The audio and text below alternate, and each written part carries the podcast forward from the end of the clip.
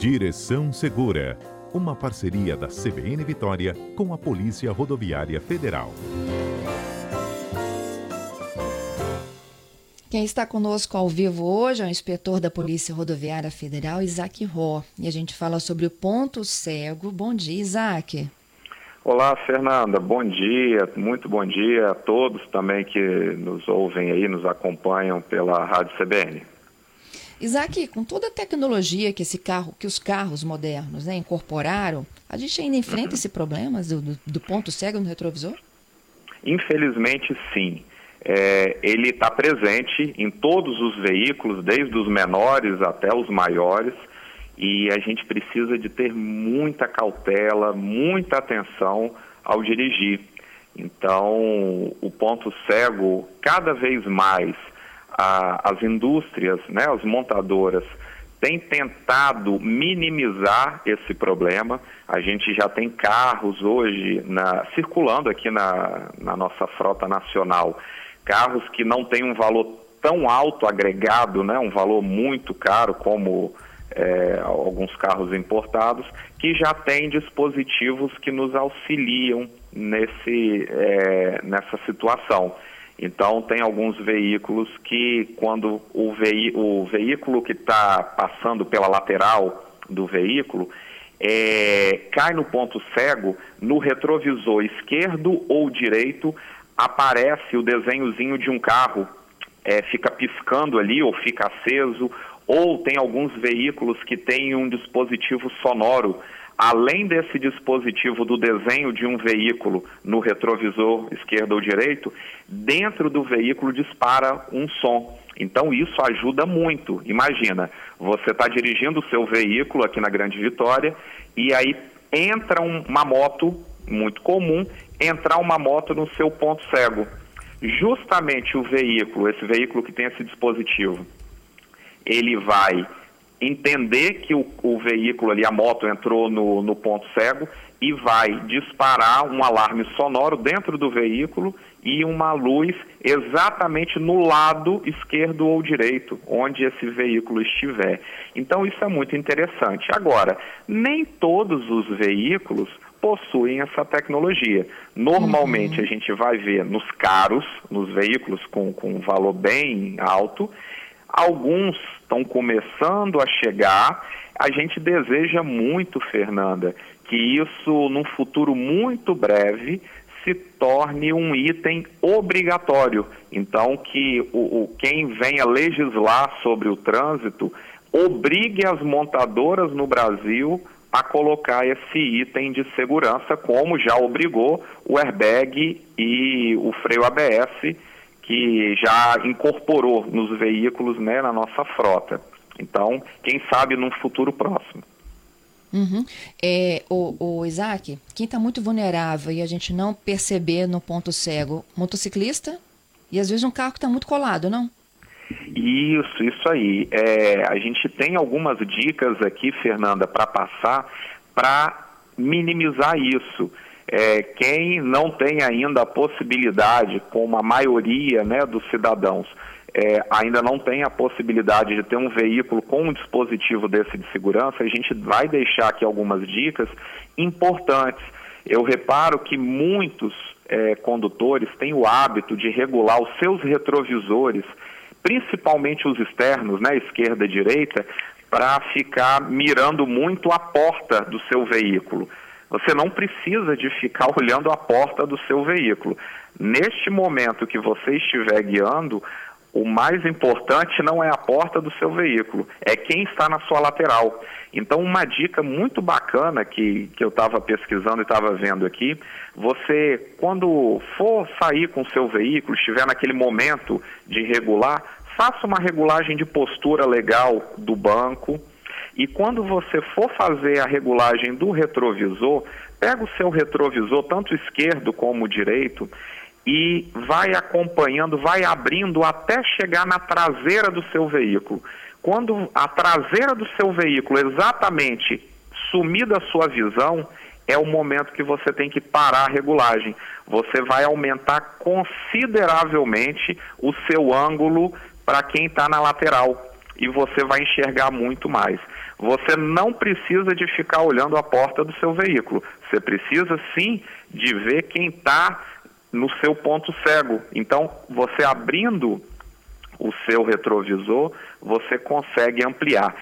Zera? Não, não zera. Mas você, com essa atitude, você consegue minimizar a chance de cair num ponto cego. Uma Acho outra legal. dica então, olha também... só, na altura ah, de quando falar. a gente não consegue mais enxergar a traseira. Isso, é nesse ponto que você vai parar a regulagem do seu retrovisor, tanto esquerdo quanto direito.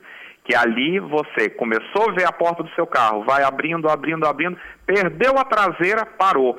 Repara que você pode até fazer um teste. Regula do jeito que normalmente regula, ali mirando a porta, muita gente faz isso, e coloca uma pessoa de bicicleta ou parada de, de moto, enfim, em pé mesmo, pode ser, na lateral do seu veículo. Você não vai enxergar. Na hora que você começar a abrir o ângulo do espelho, abrir, abrir, até perder a traseira, aquela pessoa milagrosamente vai aparecer. Não é milagre, é justamente uma regulagem correta do retrovisor. E isso acontece no trânsito. Se você tiver esse hábito de regular certinho o retrovisor, a chance de você se envolver num acidente por causa do ponto cego ter te enganado vai ser bem mais alta. Muito então bom. é uma dica muito Gladson, boa. Ele faz Oi? uma dica aqui que eu acho que é, é- é resumindo tudo que você falou agora. Ele diz o seguinte: uso é, como forma para combater o ponto cego o posicionamento do retrovisor de forma que eu não veja o meu veículo, e sim somente a maior abertura de visibilidade para os dois lados. Perfeito, perfeito, é isso aí mesmo. O, o ouvinte aí captou a mensagem e é desse jeito. Então, quem está ouvindo a gente agora e tiver dentro do seu veículo, tiver a condição de regular, claro, com segurança, né, com o veículo parado, faça isso. Você vai ganhar um ângulo muito valioso para a sua segurança. Uma outra dica também é, independente de qual veículo você estiver, mas principalmente os menores, carros, é, motocicleta, enfim, quando você for passar pelos veículos grandes, tome muito cuidado. É, uma dica muito valiosa: você sabe que você não está no ponto cego quando você chega na lateral de um caminhão ou de um ônibus e você vê a face do motorista refletida no espelho dele. Ali, naquele momento que você viu a face, você está no ângulo que ele está te enxergando. A partir do momento que você saiu desse ponto, você está no ponto cego. Então tome cuidado. Não é proibido você trafegar na lateral de caminhão, de ônibus, de forma alguma, de carreta, mas você precisa de é, redobrar sua atenção para justamente não cair no ponto cego desses veículos grandes. Quem está lá dentro dirigindo esses veículos não consegue enxergar de forma alguma no ponto cego que é maior, por ele ser um veículo maior. Então, assim, tome muito cuidado quando um veículo desse for fazer uma conversão à direita ou à esquerda. É, eu já usei uma expressão aqui, você achou muito engraçado, patetar, né? Não fique Uhum. patetando na, na lateral desses veículos, porque ele vai abrir para fazer a conversão esquerda ou à direita e vai fazer a curva e o ângulo dele vai diminuindo ali na curva e vai pegar, vai colidir com quem tiver naquele, naquele ponto.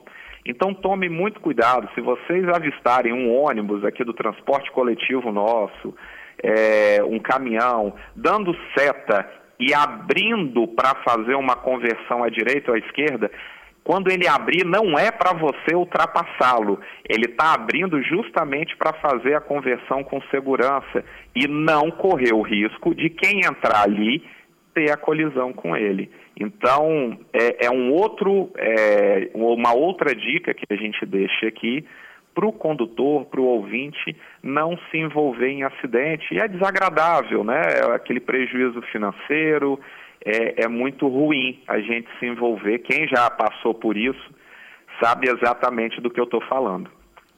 É. O Isaac, o Renan, ele está dizendo o seguinte, que tem alguns caminhoneiros que colocam adesivo atrás dizendo o seguinte, se você está lendo isso agora é porque eu não estou te vendo. Boa, boa dica. Eu acho muito válido, muito legal. Então, assim, o que a gente puder fazer dentro de uma legalidade, né, dentro do que a, a lei permite, da gente é, maximizar a nossa segurança no trânsito, é uma boa. Eu estava pesquisando aqui também, da mesma forma que algum tempo atrás a, aquele sensor de ré era algo assim só para carros importados, caros, e hoje você vai numa loja de acessório, compra um kit daquele consegue instalar num carro seu por um valor bem mais né, em conta.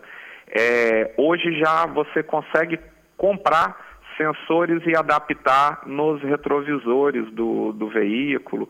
Eu acho válido. Quem tiver é, essa disponibilidade de investir na segurança sua ali do, do trânsito, eu acho muito bom.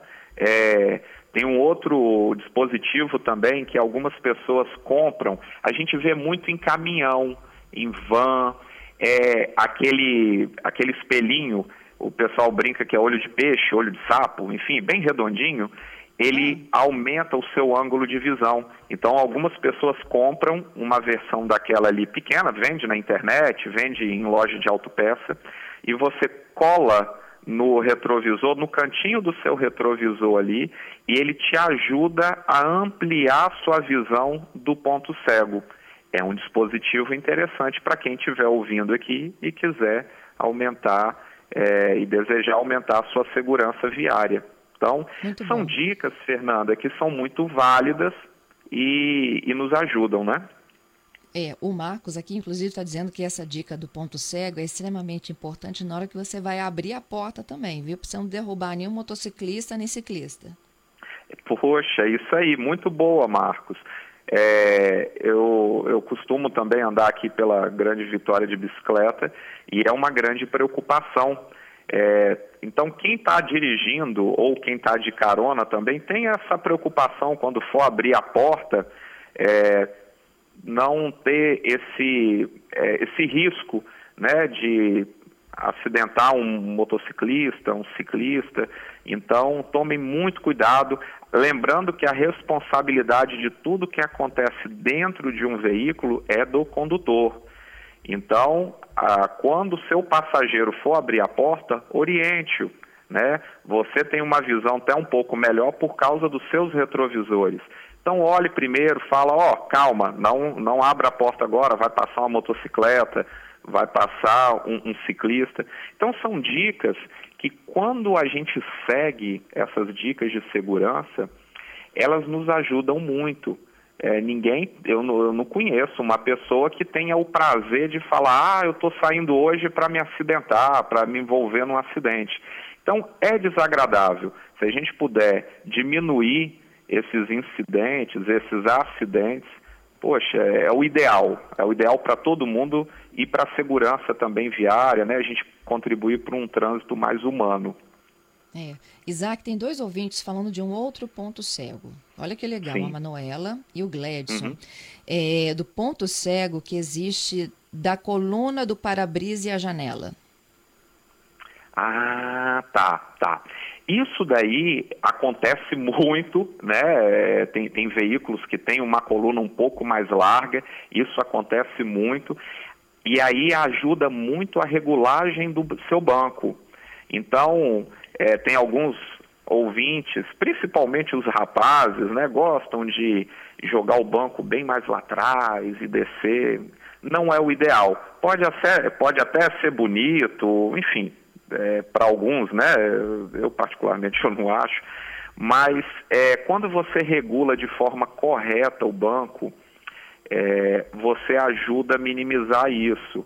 E uma outra técnica também, que não é proibida, né, e, e que vale muito a pena, é, mesmo você se cercando do retrovisor, de seta, muita atenção, é, de você olhar, de fazer um, um, um, golpe, né, enfim, com movimento com a cabeça, de olhar para a lateral.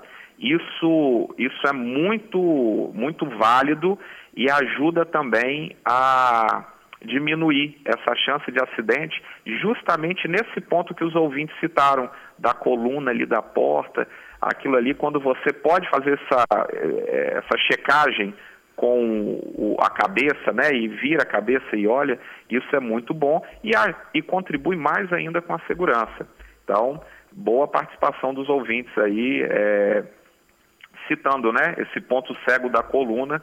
Então, para vocês verem como que a gente tem o, o, o ponto cego muito presente no trânsito, independente do tamanho do veículo que você é, esteja conduzindo ou dentro, né? o ponto cego ele está presente. O que a gente precisa é minimizar a chance de acidentes. É, o José Mata falando que esse retrovisor pequenininho, ele chama olho mágico. Aham, uhum. esse daí tem, tem alguns apelidos, olho mágico, olho de peixe, olho de, olho peixe. de sapo, né? Mas é ótimo, ajuda muito, é um acessório que não é caro e é um acessório que se o cidadão puder e desejar, Ajuda muito, ajuda muito. É, é só vocês repararem aí nas vans escolares, algumas têm é, caminhões e tiverem oportunidade de entrar nesses veículos e, e fazer uma, um teste, né, com esses é, dispositivos, olhinho mágico, olhinho de peixe aí, vai, vocês vão ver que como ajuda e como contribui na, na manobra, no, no dia a dia, né, na condução, ajuda muito. Isaac, para finalizar, eu tenho umas perguntinhas Sim. que fogem do nosso ponto cego. Sim. Posso fazer? Pode. É do, do, da semana passada, não é isso, Fernanda? Isso, do Carlos, do Mário e do Giovanni. Ótimo, pode fazer aí que a gente vai respondê-los. Tá, o Carlos, ele diz o seguinte, quando a gente para numa farmácia, né, em frente a uma uhum. farmácia, lá tá a placa indicativa lá de parada de curta duração. O, o pisca-alerta tem que ficar ligado? Exato, tem que ficar ligado e o cidadão ele tem que obedecer aquele tempo ali estipulado, tá? Então é, é até uma questão, gente, que está ouvindo aqui, de empatia. Então a gente tem uma vaga destinada ao estacionamento de curta duração. Isso está previsto é, na resolução 965, tá? É, no artigo 3 inciso 7 Quem quiser conferir o que eu estou falando, anota aí depois vai ver. É permitido esses estacionamentos, como também o de deficiente, o de idoso, é regulamentado. O detalhe é o seguinte, que você tem que estacionar de acordo com o que está regulamentado ali. É um estacionamento de curta duração, ele pode ter até no máximo 30 minutos, a resolução permite. E aí fica a critério de quem é é, é, é, quem sinaliza a via é, vai colocar 15, 20, é, 25, no máximo até 30. Normalmente a gente vê de 15 minutos.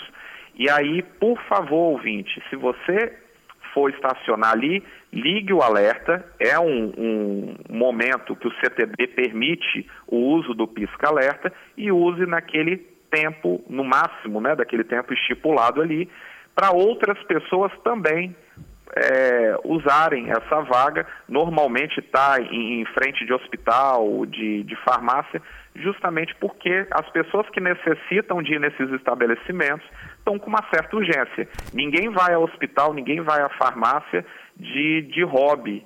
Né? Ah, eu tenho esporte de ir no hospital, de... é porque está precisando. Então, da gente se colocar no lugar aí de quem está precisando e não estacionar de forma indevida nessas vagas regulamentadas. Tá ok? Entendi, Mas é permitido bom. com o pisca-alerta ligado.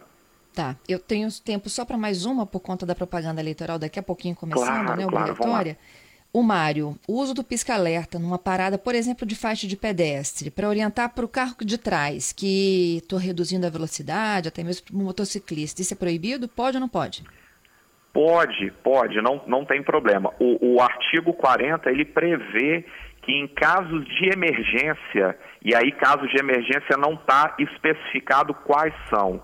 Esse caso é muito emblemático que o Mário citou aqui, quando você vai parar numa faixa de pedestre, o pedestre está atravessando e está vindo uma moto ou até um outro carro na outra faixa e não viu o pedestre.